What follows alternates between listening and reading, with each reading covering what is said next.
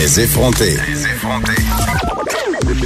Joignez-vous à la discussion. Appelez ou textez. 187 Cube Radio. 1877 827 2346. C'est le segment complot de l'émission. On le sait, Vanessa, on paranoïe un peu sur le fait de se faire écouter. Euh, on a parlé souvent ici euh, de Facebook qui amasserait nos informations. Ça nous fait peur, puis on n'est jamais vraiment capable de savoir euh, c'est où la vérité là-dedans, jusqu'à quel point ils colligent l'information, qu'est-ce qu'ils en font. tu sais, on le sait aussi là, on s'en est parlé souvent, puis on en parle souvent entre collègues. On se demande si Facebook, Amazon, Google nous écoutent, puis on a plein, on a tous un petit exemple un petit peu creepy là, une histoire qui nous est arrivée. Euh, comme moi la fois où je parlais du pont Jacques-Cartier puis que le, exactement trois heures après j'avais une pub dans mon Facebook de la Banque nationale avec l'image du pont. Ou la fois que tu as parlé de Bradley Cooper, comment tu le trouvais chaud puis qu'on a eu une vidéo de lui qui parle français ben dans ton feed Non seulement ça, c'est que je parlais, euh, je disais à mon chum que je le trouvais vraiment beau ce gars-là puis il m'a dit mais tu sais qu'il parle français puis j'étais là ben non ben non et là on a eu l'interview de Bradley Cooper en français euh, dans mon feed Facebook. Tu sais il y a plein de coïncidences comme ça qui me font douter et là on apprend en fait Radio Canada nous apprend que des milliers d'employés d'Amazon partout sur la planète, Vanessa, écoutent des conversations, euh, des enregistrements captés par les enseignes connectées Echo afin d'améliorer Alexa. Alexa, t'en as déjà parlé, c'est l'assistant virtuel euh, d'Amazon. Tu sais, euh, tout le monde connaît un peu la Google Home, mais il y a l'équivalent d'Amazon. Tu peux dire Amazon, genre Alexa, je manque de papier de toilette. Puis là, ils vont t'en livrer par drone. Tout ça tout ça a l'air d'être un film de science-fiction. Alexa, fais-moi écouter le dernier album de Taylor Swift. Alexa, est-ce que tu peux me trouver une boulangerie ouverte en ce moment? C'est ça. Fait que c'est comme c'est vraiment un assistant vocal. Et euh, évidemment, les employés qui écoutent les conversations, euh, le but, ça serait évidemment d'améliorer les performances parce qu'on sait, euh, les personnes qui utilisent des assistants vocaux, que c'est pas tout à fait au point. Là, souvent, Par exemple, Siri est pas mal dans le champ. Là. Exactement. Si je parle de Taylor Swift, par exemple, dans le monde anglophone, Taylor, c'est quelqu'un qui, quelqu'un qui, qui, organise les vêtements, là, dans le fond, là, qui fait des réparations sur les vêtements. Et Swift, ça veut dire rapidement. Donc c'est des commandes, c'est des mots qui sont interprétables en fait euh, par l'assistant vocal parce qu'évidemment c'est des machines, c'est pas des humains, donc ils peuvent pas comprendre du premier coup des fois. Et les employés d'Amazon, leur objectif, ce serait justement d'enseigner aux robots, par exemple, à comprendre que Taylor Swift c'est une chanteuse, que les gens ils veulent l'écouter. Mais là, euh, c'est parce que c'est souvent à l'insu des gens en fait, et c'est un constat qui a été dressé par Bloomberg, en fait un magazine américain spécialisé dans les finances, qui a enquêté sur cette pratique et rencontré des employés, des ex-employés qui étaient affectés à ces tâches. Comme on le disait, leur rôle, c'était d'écouter des enregistrements afin euh, d'identifier les commandes ça doit être vocales mal compris. tu, dis long, Geneviève? 1000 enregistrements audio par quart de travail de 9 heures. 1000. C'est aliénant. Incroyablement aliénant. Et euh, c'est évidemment une tâche qui devient très, très routinière. Tu sais, Attends, mais ça, ils peuvent entendre des choses qui qui ne devrait pas entendre, ben, C'est sûr, parce que Alexa, normalement, est toujours branchée. Tu n'ouvres pas puis tu fermes pas Alexa en deux commandes. C'est quelque chose que tu laisses ouvert mais, à, la mais là, je vais poser la question que tout le monde se pose sûrement à la maison. Ça veut dire que si, mettons, tu as des relations sexuelles chez vous, Alexa, à t'entend? Exactement. C'est pire qu'un chat. Ça me, ouais, ça me tente. Un chat qui te regarde pendant que tu fais l'amour, mais Alexa, elle t'écoute, puis au moins, est-ce qu'elle peut te suggérer de la porn en, corrélation avec ce que tu es en train de dire au ou moins, je pense pas qu'elle vienne te chatouiller les orteils euh, pendant que vous faites la chose. Pour vrai, c'est c'est inquiétant puis ça va vraiment beaucoup trop loin. Moi, je ferais honnêtement les, euh, les maisons intelligentes, ça me fait peur puis j'en aurais jamais. J'en aurais jamais, jamais, jamais. Je viens de, je vais parler de mon Google Home que j'ai réussi à avoir parce que je suis abonnée à Spotify Premium, qui est un service d'écoute de musique en ligne de streaming, qui avait, euh, qui a offert une promotion dans les dernières semaines. Geneviève, si t'étais abonné au service Premium, tu vas brancher ça, tu vas brancher admissible à un mini Google Home. Et comme ça vaut 80 dollars, cheap et immigrante que je suis, je me suis inscrite évidemment pour le recevoir. Mais tu vas pas le brancher. Ma fille a reçu un Google Home Noël puis est restée dans sa boîte. Je veux juste te dire ça. Je sais pas ce que je vais faire encore. Tu vas pas plugger ça, là. Ils vont t'expionner. Mais il y a des employés qui disaient qu'ils avaient entendu des affaires vraiment troublantes comme des enfants appelés à l'aide parce qu'ils ben, étaient victimes d'une agression. Ça part du plus banal à quelqu'un qui chante dans sa douche, par exemple, ou à quelqu'un, effectivement, qui peut être victime d'une agression sexuelle. Ce sont des cas réels qui ont été rapportés par les ex-employés sollicités. Et ce qui me trouble le plus, c'est que ces cas-là, on n'a pas donné suite. On n'est pas, on n'a pas donné suite parce qu'il y a comme pas de responsabilité de rap. Étant donné que on fait semblant qu'il n'y a pas d'employés humains qui écoutent les conversations, ben, on veut pas dire qu'on a écouté les conversations en livrant des preuves d'un crime qui a été commis et dont on aurait obtenu une copie. Mais moi, j'ai une question. Très troublant tout ça. Si les employés d'Amazon, ils sont témoins d'un crime, qui entendent, par exemple, quelqu'un euh, se faire agresser sexuellement, est-ce qu'ils savent c'est qui cette personne-là? Est-ce qu'ils ont l'adresse IP? Parce que je pense qu'ils se sont défendus que non, mais que les employés ont dit que oui. Ben oui, parce que Amazon dit que toutes les informations personnelles des utilisateurs sont protégées en tout temps durant le processus. Ils disent que les employés n'ont pas accès à de l'information qui permettent d'identifier la personne ou le compte associé à l'enregistrement dans le cadre de leur travail. Par contre, Bloomberg, de son côté, au, terme de son enquête, affirme que chaque enregistrement est associé à un numéro de compte, un ben prénom, utilisateur et le numéro de série de l'appareil utilisé. Donc, la base vraiment dès que tu branches un appareil électronique, là, je veux dire, comment, comment, c'est impossible. Tout le monde, avant d'installer euh, un appareil comme ça chez vous, euh, pensez-y, pensez aux répercussions, pensez à ce à quoi vous vous exposez. Moi, ça me fait très, très peur. Puis, je suis pas une paranoïaque du partage d'informations. Là. Euh, la plupart du temps, ça me dérange assez peu que Facebook collige des informations sur moi pour les vendre, pour m'offrir de la pub. Là. Je trouve qu'il n'y a pas grand-chose là pour écrire à sa mère. Mais là, là, dans, dans, le cas des Google Home puis des autres assistants maison de ce monde, là, je suis très, très, très préoccupée. Tu sais qu'on a tellement battrippé, Geneviève, sur l'influence de Facebook, sur les élections américaines notamment, puis sur la démocratie, qu'on a complètement oublié de se pencher sur Google, qui reste le site le plus consulté dans le monde. Et c'est eux qui en ont le plus d'informations C'est eux, c'est eux les pires. C'est ceux, en fait, qui détiennent le plus d'informations et ils ne s'en cachent pas, Geneviève. Donc, tout le monde, c'est pas tout le monde qui a un compte Facebook, mais c'est tout le monde qui utilise Google. Ben oui. Au moins une fois par jour. Donc, ils savent tout. Ils connaissent votre adresse ils connaissent votre adresse de résidence, votre identité, vos numéros de carte de crédit, vos numéros Si vous googlez comment tuer votre ex-femme sur Google, ils, vont, le savoir. Ils vont le savoir. Et c'est des compagnies qui détiennent nos informations. C'est eux la matrice, littéralement. Là. Et vous avez vu assez de films de science-fiction pour savoir qu'il ne faut pas faire confiance à l'intelligence artificielle parce que veut, veut pas. Un jour, l'intelligence artificielle va être plus intelligente que celle des humains et on va tous mourir, Geneviève. Ah, on, dit souvent ça à l'émission. On, dit hein. souvent ça, mais c'est ça. Ça devrait, être, ça devrait être le teaser du show, les effronter, parce qu'on va tous mourir. Hey, grosse histoire qui risque de faire couler beaucoup d'encre, Vanessa, un peu partout dans le monde. Tu nous parles ce matin du combat de M, qui est la première personne intersexe à porter plainte concernant des mutilations euh, qui, elle, aurait subies. Euh, ça se passe en France, mais ça pourrait être le premier cas dans le monde parce qu'il n'y a aucun précédent documenté. Euh, c'est une histoire quand même assez tragique, effectivement, Geneviève. Donc, il n'y a pas eu de mort d'homme ou de femme, mais on a quand même tué quelqu'un par la perte injustifiée d'une identité, celle de M, tu l'as dit, qui est une personne intersexe. Et là, pour ceux qui C'est pour ça que j'ai dit IL. IL, oui. Donc, qui est un pronom non genré. As-tu reçu le lexique de l'UCAM? Euh, je l'ai pas reçu, mais je trouve ah, que dans le cas de cette histoire-là, on peut utiliser IL parce que c'est vraiment le cas. C'est vraiment le cas. Donc, pour nos auditeurs qui ne savent pas, intersexe, intersexué, c'est l'expression qu'on utilise aujourd'hui pour parler de ceux qu'on appelait avant les hermaphrodites.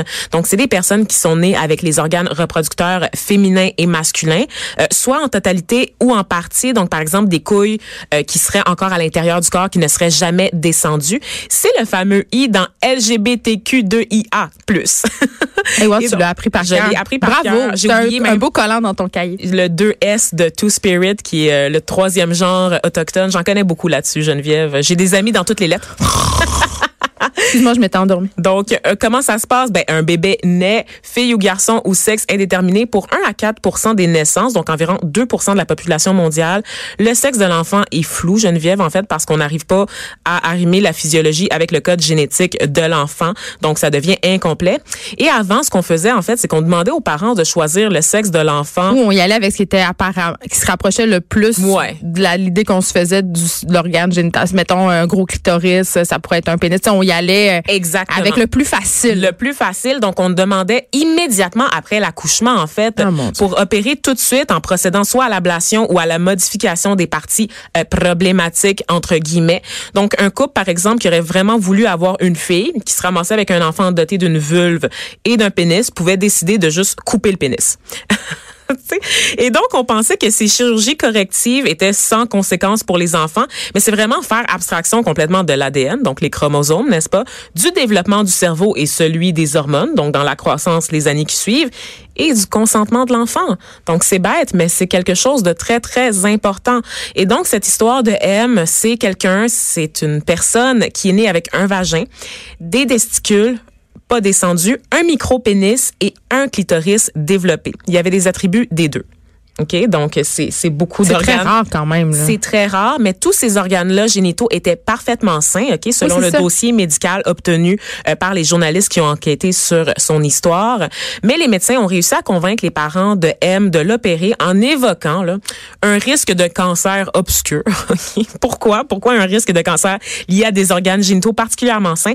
Absolument pour le faire rentrer dans un sexe défini. Oui, puis ils ont même, ils sont même Parce ne allés. supporte pas. Oui, puis ils sont même allés jusqu'à dire ne lui dites jamais que c'est ça qui s'est passé, ne lui dites jamais qu'il était intersexe, euh, parlez jamais de ça. Exactement. Donc, comme le clitoris était plus développé que le pénis, parce que je rappelle que c'est un micro-pénis, ils ont décidé de couper le pénis. Et donc, ils ont décidé que M serait une fille. Euh, donc, il y a beaucoup d'opérations qui ont suivi, qui ont infligé à M, aujourd'hui, qui a 41 ans, énormément de problèmes de santé. Euh, et pendant longtemps, en fait, les parents ne savaient pas ce qui se passait. Parce que, tu sais, t'es, là. Tu viens d'accoucher. Ben oui, tu viens d'accoucher. Ça, c'est il y a 40 ans de ça, là. Oui, oui. Tu viens d'accoucher. Le papa, il, il- il est stressé aussi. Tu te demandes, mon Dieu, c'est une abomination. Qu'est-ce qu'on a entre les mains? My God. Et les médecins te disent, oh my God, il faut opérer au plus cri, sinon il va, il va développer un cancer. Toi, tu veux ce qu'il y a de mieux pour ton enfant? Tu suis qu'est-ce qu'ils disent. Tu c'est sais ça. qu'est-ce qu'ils disent de faire? Mais là, on parle de vaginoplastie, on parle de dilatation du vagin à, à- à un enfant de 4 ans, on parle d'un enfant qui s'est fait rentrer euh, des crayons, des dildos euh, pour ouvrir son vagin. C'est de ça qu'on parle. là. Absolument. Donc, parce que les parents ont demandé tout de suite, ben, y a-tu d'autres enfants qui ont des cas similaires? Est-ce que vous pouvez nous faire rencontrer d'autres parents pour qu'on ait une décision? Puis non, non, non, c'est une, une exception médicale. Ça existe pas. On n'a jamais vu ça. Votre enfant va être une fille. Elle aura jamais de règles, jamais d'enfant, mais c'est une fille. Donc, vous devez cacher toute la vérité sur son intersexualité et l'élever comme une fille.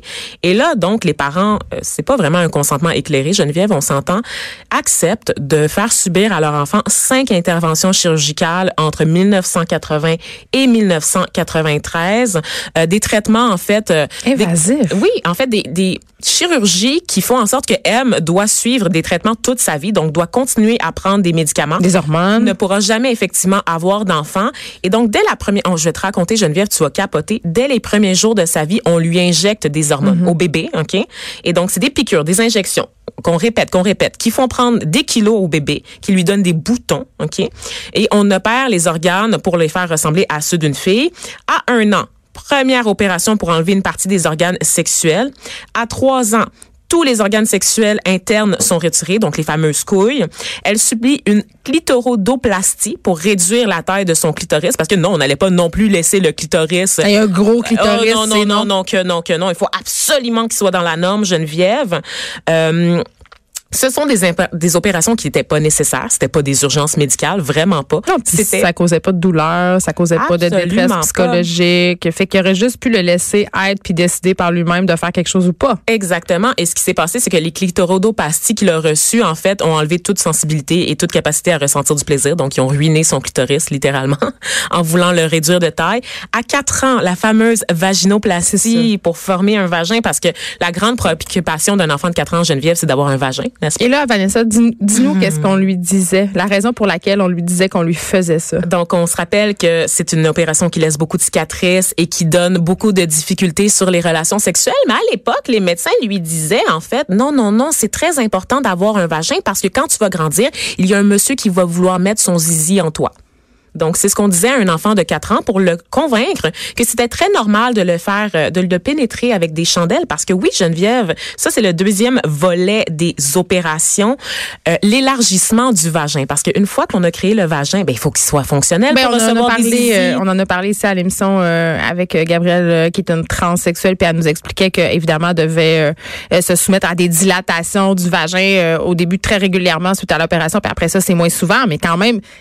C'est- difficile pour un adulte, c'est une, une discipline absolument incroyable, ça peut causer des douleurs. Alors imagine pour un enfant. Donc, un enfant de 4 ans qui avait plusieurs visites par année pour se faire pénétrer par des godemichés administrés par des médecins. Donc, un petit témoignage, un petit extrait. Moi, j'étais à poil sous la chemise en papier d'hôpital. J'avais froid, je pleurais.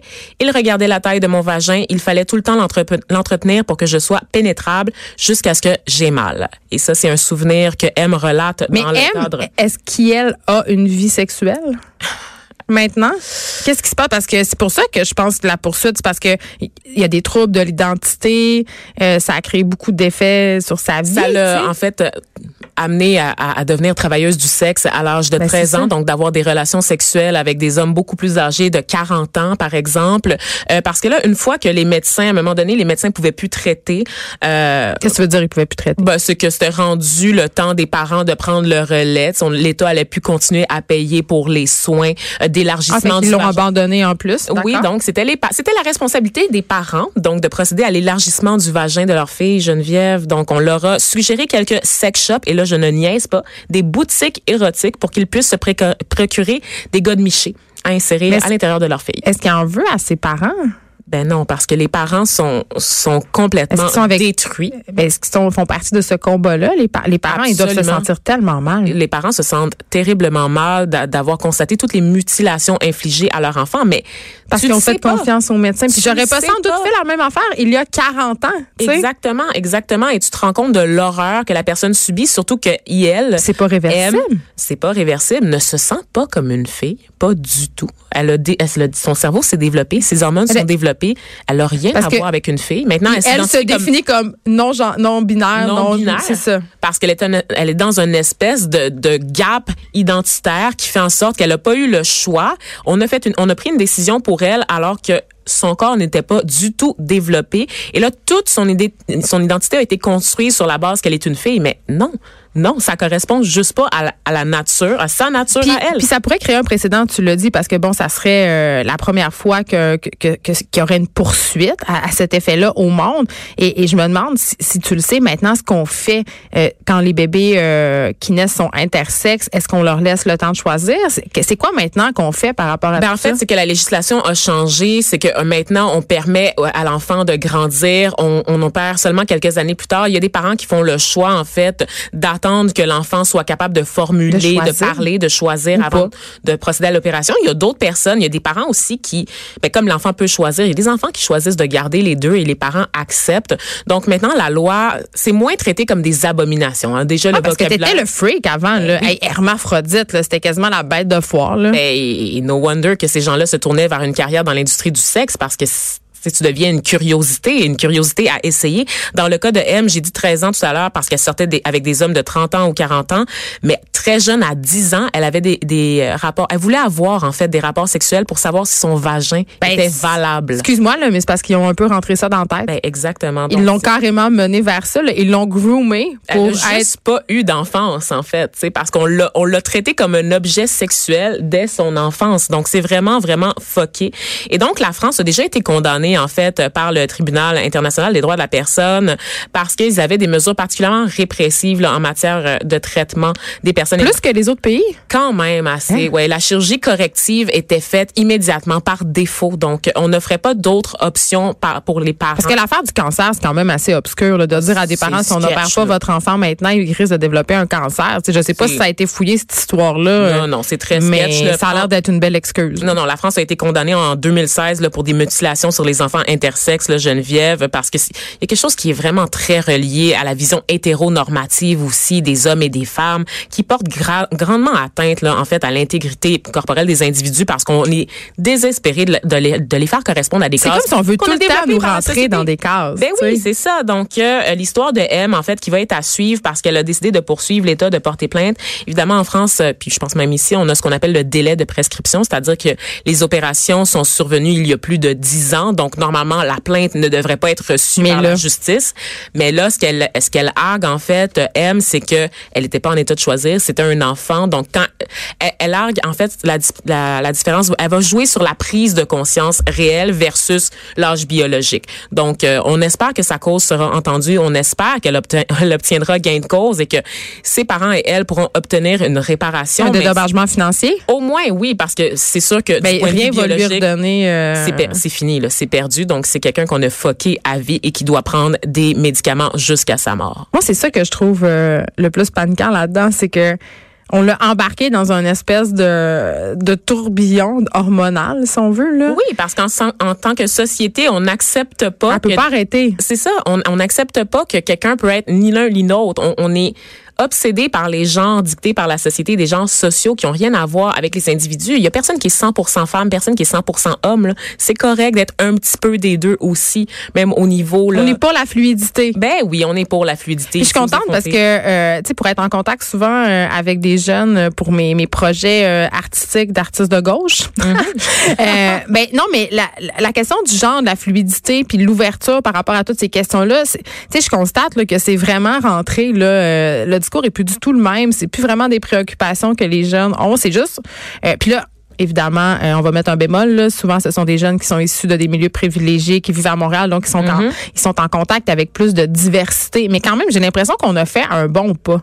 Absolument. Puis, comme je te disais, les, les chirurgies, ce qu'on appelle les chirurgies d'assignation, où est-ce qu'on choisit nous-mêmes le, le sexe de l'enfant, ça prend le bord un peu parce qu'on se rend compte que la notion de consentement dans ce cas-là est valide aussi. Bien, on a parlé souvent ici de la notion de consentement en médecine en général, dans des situations de vulnérabilité, quand tu accouches, par exemple, ou quand tu es très malade ou que tu es en panique, tu pas en état de d'avoir un consentement éclairé. Tu vas faire ce que les médecins te disent de faire, puis c'est normal, c'est leur métier, mais c'est une grande responsabilité. Puis les jeunes médecins, ils sont de plus en plus au fait de cette affaire-là, puis ça, c'est au cœur de leurs préoccupations. C'est même dans leur formation maintenant.